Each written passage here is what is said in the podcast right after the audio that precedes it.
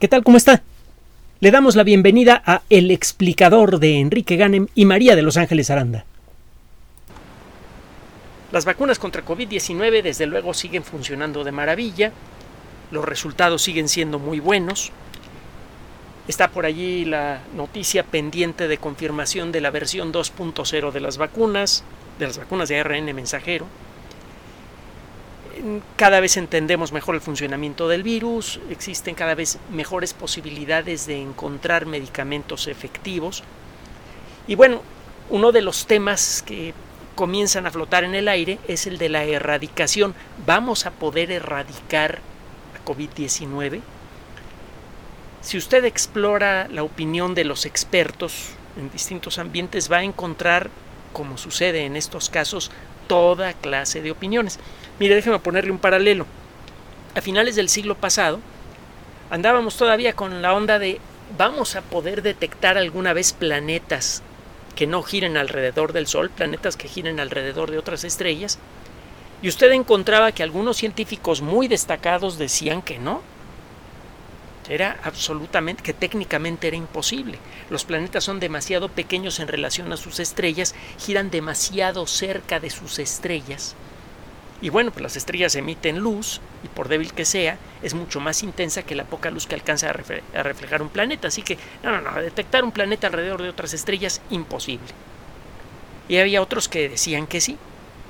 Había algunos que decían que, bueno, las condiciones que hemos estudiado nosotros en, teoría para la formación de planetas son tan peculiares que la probabilidad de que se repitan dos veces en este universo es prácticamente cero. Probablemente por eso no encontramos evidencia de otras inteligencias en el universo, porque el único planeta habitado en todo el cosmos es el nuestro. Y había gente que decía esto con seriedad y con matemáticas, con todo, el rollo. Se veía muy, muy, muy sólido el asunto. Arthur C. Clarke alguna vez dijo, Arthur C. Clarke, autor de 2001 Odisea del Espacio y de otros novelones fabulosos como Encuentro con Rama, etcétera, etcétera, y un montón de novelas cortas, vale la pena buscarlas, no pierde el tiempo viendo la tele, mejor lea. Deja mucho más contenido y, mucho más agradable normalmente. Pero bueno, regresando al tema. Eh, Arthur C. Clarke en alguna eh, de sus obras de divulgación dice, bueno, es que cuando un científico grande, una persona de mucha experiencia, dice que algo es posible, generalmente acierta. Cuando dice que algo es imposible, generalmente se equivoca. pues mire,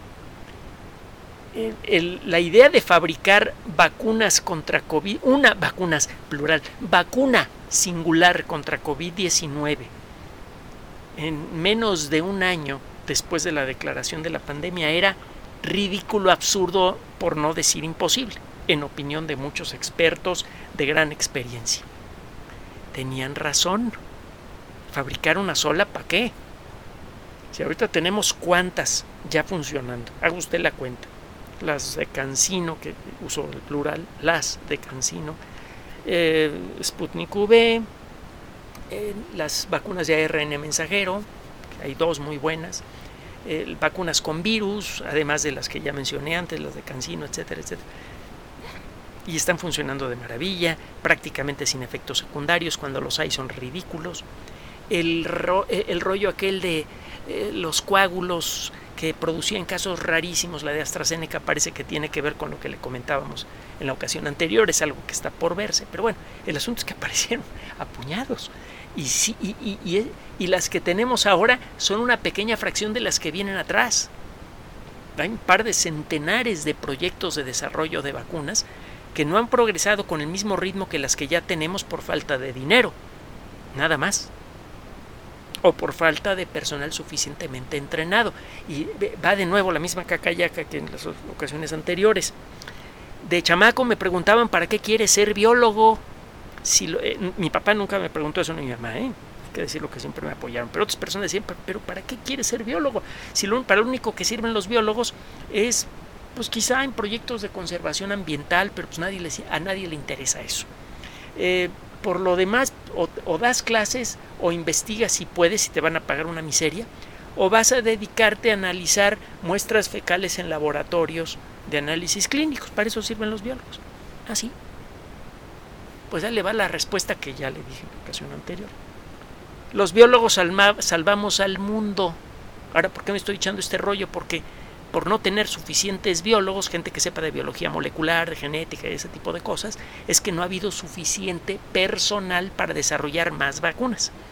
La cosa es que las vacunas han llegado a lo bestia. Y buenas. Y le digo, vienen otras, las intranasales y... eso por un lado.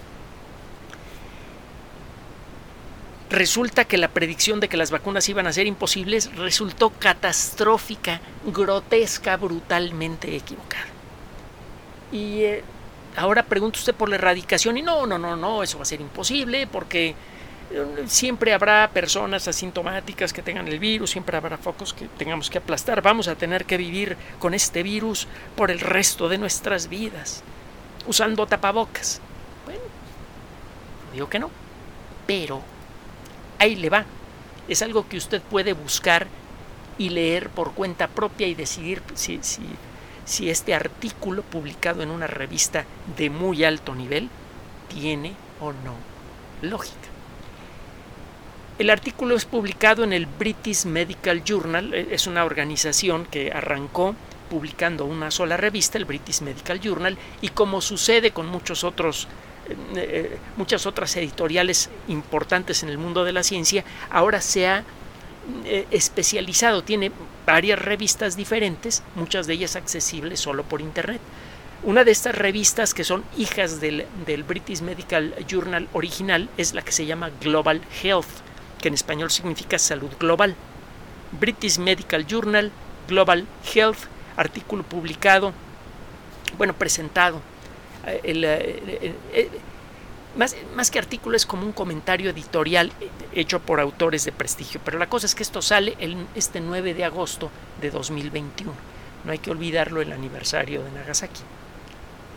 Y no hay que olvidar lo que pasa cuando la tecnología es desarrollada por un grupo pequeño que la utiliza según lo que ese grupo pequeño considera decente o indecente. Que no se nos olvide lo que pasa. Bueno, menos rollo de ese y más rollo del otro. Vamos a trabajar. Estas personas lo que hicieron fue tratar de darle un poquito de objetividad a la respuesta a esta pregunta tan crucial. ¿Podemos deshacernos de COVID-19? Lo que hicieron fue incluir factores y a cada factor le pusieron puntuación, consulte el artículo, léalo, convénzase o, o en su caso critíquelo y mande su crítica por correo. Si la crítica está bien escrita y tiene sustancia, le van a hacer caso. Bueno, la cosa es que eh, buscaron 17 variables y a cada una de ellas, para cada una de ellas establecieron una calificación. Por ejemplo, hay vacunas seguras y efectivas ¿Son disponibles esas vacunas? ¿La inmunidad dura para toda la vida o cuando menos es de largo plazo? ¿Tienen impacto en la dispersión de la epidemia las medidas de salud pública? Eh, ¿Existen mensajes efectivos por parte de organizaciones gubernamentales sobre la administración de la enfermedad, la administración de la pandemia? Existe inquietud real, tanto política como del público en general, sobre los impactos sociales y económicos de la pandemia? ¿Qué tan aceptables son para el público las medidas de control de la pandemia? Son algunos ejemplos. Pues mire, vamos a, referirnos nada más a estos, a estos factores. Los demás los puede usted consultar en la revista. El caso es que eh, disponibilidad de vacuna segura y efectiva, no. El singular no me gusta. Hay un montón. Son todas efectivas, todas seguras y todas disponibles. Países como México, que no han podido todavía desarrollar una vacuna a gran escala, pero que han tenido buenas relaciones internacionales y es un país que además tradicionalmente ha tenido muy buena eh, muy buena diplomacia, logró hacerse de un montón de vacunas que se han entregado gratuitamente a toda la población. Bueno, hay otros países en donde tiene usted esas posibilidades. En cada país se utilizan esquemas diferentes de vacunación. La cosa es que la vacuna sí está disponible y si es, eh, y es segura y, eh, y efectiva. Eh, la inmunidad a largo plazo o de por vida parece que sí.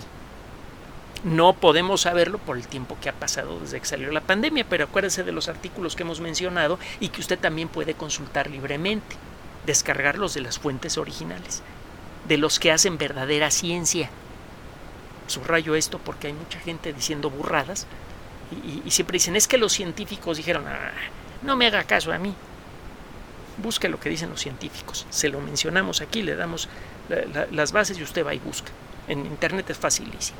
Bueno, el caso es que parece que la inmunidad es a largo plazo en la mayoría de los casos. Para todas las enfermedades, todas, todas, toditas, todas, hay casos de gente que desarrolla la enfermedad y le puede volver a dar. Puede llegar a pasar en gente que tiene un sistema inmune deficiente por algún motivo. Pero en la gran mayoría de las personas, la enfermedad normalmente protege contra nuevas instancias de la enfermedad. Insisto, hay casos de gente que tiene hipertensión, diabetes y un montón de otros problemas y una consecuencia de ese tipo de problemas es que el sistema inmune funciona mal. Lo sabemos desde hace tiempo, desde mucho antes que arrancara la pandemia. En estos casos sí puede repetir la enfermedad, pero es más bien raro. Entonces, el impacto de las medidas de salud pública es positivo. Cada vez que se imponen restricciones, semáforos rojos en los países en donde hay toques de queda, el uso obligatorio de mascarillas, etcétera, etcétera, usted ve cómo empieza a caer la curva epidémica. En el momento en el que la gente se quita la mascarilla y quiere irse de farra, en ese momento va para arriba. Pero bueno, cuando se, se aplican esas medidas, las medidas sí funcionan. Y esto es muy importante. La mascarilla no va a funcionar contra todas las variedades de virus, hay que decirlo, pero contra esta sí. Ya lo probamos, ya lo vimos. Entonces esas medidas de salud pública, cuando se, cuando se ponen y la gente las respeta, funcionan. sí hay manera de protegerse contra la enfermedad además de la vacuna. Es muy importante.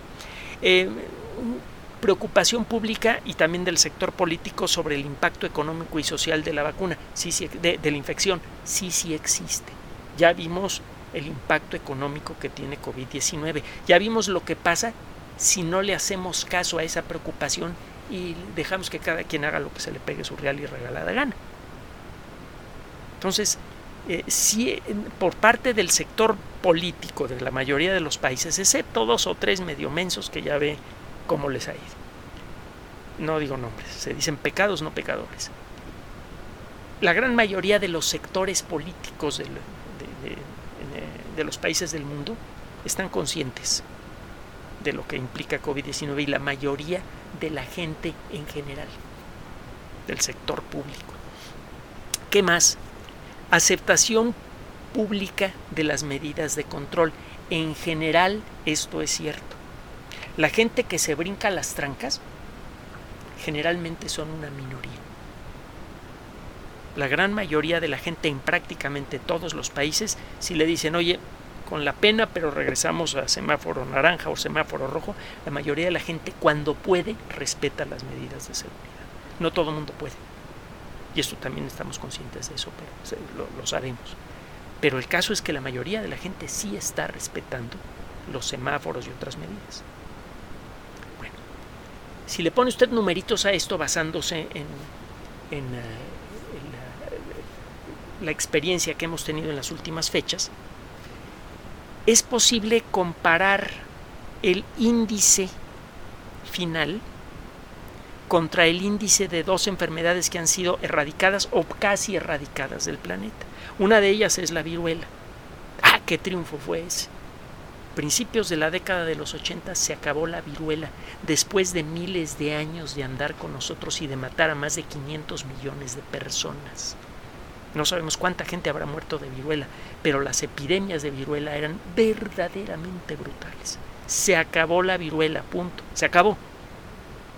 Un triunfo verdaderamente espectacular. Y eh, la polio, ya acabamos con dos de las tres variedades de, dos de las tres cepas de polio que hay. Y no hemos acabado con la tercera, por, eh, porque se redujo un poco el interés en combatirla y sobre todo por el Ya, se me iba a salir. Ya se me iba a salir por el movimiento antivacuna. De no ser por el movimiento antivacuna ya no tendríamos la polio. Y si usted ve las consecuencias que tiene la poliomielitis, se va de espaldas. Ya no estamos acostumbrados a ver gente que ha sido víctima de polio. Eh, nosotros hemos conocido algunas personas que, que fueron víctimas y que sobrevivieron. Es una enfermedad que deja secuelas de por vida cuando se sobrevive a ella. Entonces no es para andar jugando con ella. Bueno, el caso es que ya habríamos acabado con la polio de no ser por el movimiento antivacuna. Entonces, comparando un caso de éxito y, un, y un caso de casi éxito contra el caso de COVID-19, se obtiene un índice numérico que en opinión de los autores sugiere que es en principio técnicamente posible plantear un proyecto internacional para erradicar a COVID-19. Las vacunas son muy buenas no son perfectas, pero sí son muy buenas. Y vienen muchas más por atrás. Y está la posibilidad de ajustarle su contenido para hacer aún mejor su efectividad, incluso contra las nuevas, eh, las nuevas cepas, algo que no se podía hacer con las vacunas viejas. Una de las poquísimas vacunas para las cuales se podían hacer ajustes es la, vacuna contra la gripe, y estos ajustes se hacían año con año y a un costo económico enorme. Esta tecnología, por cierto, podría acabar también con, el, costosísimo problema de ir ajustando las, uh, las vacunas contra la gripe. Se abre la posibilidad de una vacuna universal contra la gripe, lo hemos mencionado en otras ocasiones. Pero bueno, regresando al tema, tenemos las vacunas.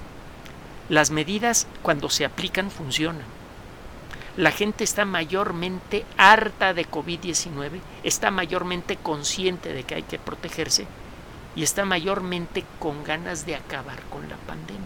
Así que es muy probable que se puedan aplicar las medidas necesarias para ir acorralando a la enfermedad. En suma, y para no meternos en demasiadas, eh, demasiados vericuetos, este estudio sugiere, es una aproximación numérica, aproximación, para evaluar qué tan viable sería lanzar un esfuerzo internacional para acabar con COVID-19. Y el resultado es sí, es marginal, pero sí. Está el problema del movimiento antivacunas, está el de la gente inconsciente, mayormente joven, que se quita las mascarillas y se lanza a armar relajo por ahí, está el problema de se lanza a armar relajo sin mascarillas y sin distanciamiento social. Este, está el caso de, de, de, la distribución desigual de las vacunas en países ricos y pobres. Todo eso puede facilitar la aparición de mutaciones que hagan mucho más difícil la erradicación. Claro, todas las vacunas las podemos ir ajustando, pero si aparece una variante que se brinca la protección de la mayoría de las vacunas, vamos a tener que revacunar a todo mundo. El sacar la nueva versión de la vacuna va a ser más o menos fácil. Revacunar a todo mundo va a salir carísimo. Porque no es nada más producir la vacuna, es hacerla llegar, ponérsela a la gente, bla, bla, bla, bla, bla. Claro está, eso si llegara a pasar se podría hacer menos complicado si se desarrollan las vacunas intranasales confiables, que parece que ya van en camino, ya le platiqué de una de Cancino, y hay otras por allí en, proceso que podrían simplificar mucho el asunto de revacunar a la gente o de poner dosis de refuerzo. Entonces, si usted se pone a ver todo esto, verá que para cada argumento hay un contraargumento y si usted le pone números a esto, el resultado final es un número que está en la que, nos dice que estamos en la frontera de lo que es posible en términos de la erradicación de COVID-19, si es posible, marginalmente posible podríamos ir mejorando ese margen si mejoramos el ritmo con el que vacunamos a la gente, si nos dejamos de hacer los mensos y no nos quitamos la mascarilla hasta que realmente sea factible hacerlo sin posibilidades de contagio, si mejoramos la distribución de las vacunas, etcétera, etcétera. Es decir, sí podemos, en principio sí es planteable un proyecto así. Claro está va a depender en muy buena medida no tanto de factores económicos o de factores técnicos que sí pesan pero no son los más importantes. El verdadero factor va a ser el de la conciencia colectiva. Tenemos problemas muy graves que resolver este, en este siglo XXI. Nuestra relación con el ambiente, que va mucho más allá de los rollos del calentamiento global antropogénico, que son muy simplones, que dejan de lado muchos puntos realmente importantes. Por ejemplo, los plásticos, por ejemplo, la destrucción continua de, selvas, etcétera, etcétera, etcétera. Eso no se resuelve comprando carros eléctricos. Pero bueno, tenemos que resolver muchos problemas. El de nuestra relación con el ecosistema. El de encontrar la manera de que la sociedad no esté parada en la punta de un alfiler. Es muy inestable. Una fracción pequeñísima de la población tiene casi toda la riqueza de toda la colectividad humana. No puede funcionar nuestra sociedad así. La continua desaparición de trabajos como consecuencia del avance de tecnologías como la inteligencia artificial. Tenemos la, la lista de problemas que tenemos que resolver es fabulosa pero la capacidad de nuestras herramientas tecnológicas y nuestra capacidad para crear nuevas herramientas tecnológicas también lo es. Es decir, sí es factible plantearse para este siglo erradicar a COVID-19, acabar con, cuando menos mayormente, con el problema de nuestra relación con el ecosistema e iniciar la recuperación ecológica del planeta. Sí, sí es factible, claro que sí. Es factible también plantear el desarrollo de una ingeniería social que sin limitar la capacidad creativa y productiva del sector industrial permita un mejor nivel de vida general. Es posible plantear nuevos sistemas educativos que permitan que la gente desde que empieza a ir a una escuela independientemente de su nivel económico, adquiera los conocimientos necesarios para crearse una perspectiva objetiva fría, tranquila, capaz de lidiar objetivamente con problemas individuales y colectivos. Una población educada así resuelve todos los problemas que tenemos enfrente en menos de 100 años. Entonces, en este siglo vamos a estar a prueba. Lo que nos dice este estudio es que podemos en principio plantearnos un proyecto a la de ya para iniciar la destrucción completa de COVID-19. Pero para que este proyecto tenga éxito, vamos, vamos a, necesitar un elemento que no podemos construir con, tecnología. Vamos a necesitar crear un nivel de conciencia colectiva suficientemente profundo, amplio, objetivo, que nos permita enfrentar este y otros retos con, el, con la calidad de pensamiento necesaria para llevar esos proyectos a buen fin. Entonces, en principio sí, sí es posible eliminar a COVID-19. Y si hay algún experto gran experto científico que dice que no, acuérdese de la ley de Arthur C. Clarke. Mientras tanto, conserve la calma. Fíjese, hace algunos meses, ni vacunas, pues. Ahora, vacunas y prospectos de acabar con la enfermedad. Si seguimos caminando sistemáticamente en la misma dirección, vamos a conseguirlo. Nada más, hágale caso, por favor, a las autoridades de salud. Gracias por su atención. Además de nuestro sitio electrónico www.alexplicador.net, por sugerencia suya tenemos abierto un espacio en Patreon, el explicador Enrique Ganem, y en PayPal, el explicador patrocinio por los que gracias a su apoyo sostenemos este espacio. Puede usted descargar gratuitamente estos audios en formato MP3 en Spotify y en iTunes como El Explicador sitio oficial y en SoundCloud como El Explicador y con formato de video en YouTube en El Explicador sitio oficial. Recuerden nuestras redes sociales de siempre, Twitter Enrique-Ganem y en Facebook Enrique Ganem sitio oficial, El Explicador y los grupos que usted ya conoce.